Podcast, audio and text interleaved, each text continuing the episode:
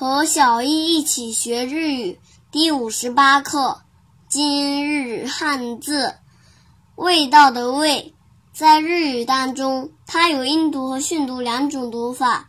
音读的时候读作咪咪咪，比如味觉咪嘎咕咪嘎咕咪嘎咕，写成日语汉字是“味道”的“味”加一个“觉”的繁体字。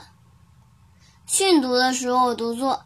阿基，阿基，阿基，比如尝试味道，阿基米，阿基米，阿基米，写成日语汉字是味道的味加一个看见的见。记住，见是繁体字哦。想对照文稿学习的朋友们。请关注我们的微信公众号“日飘物语”。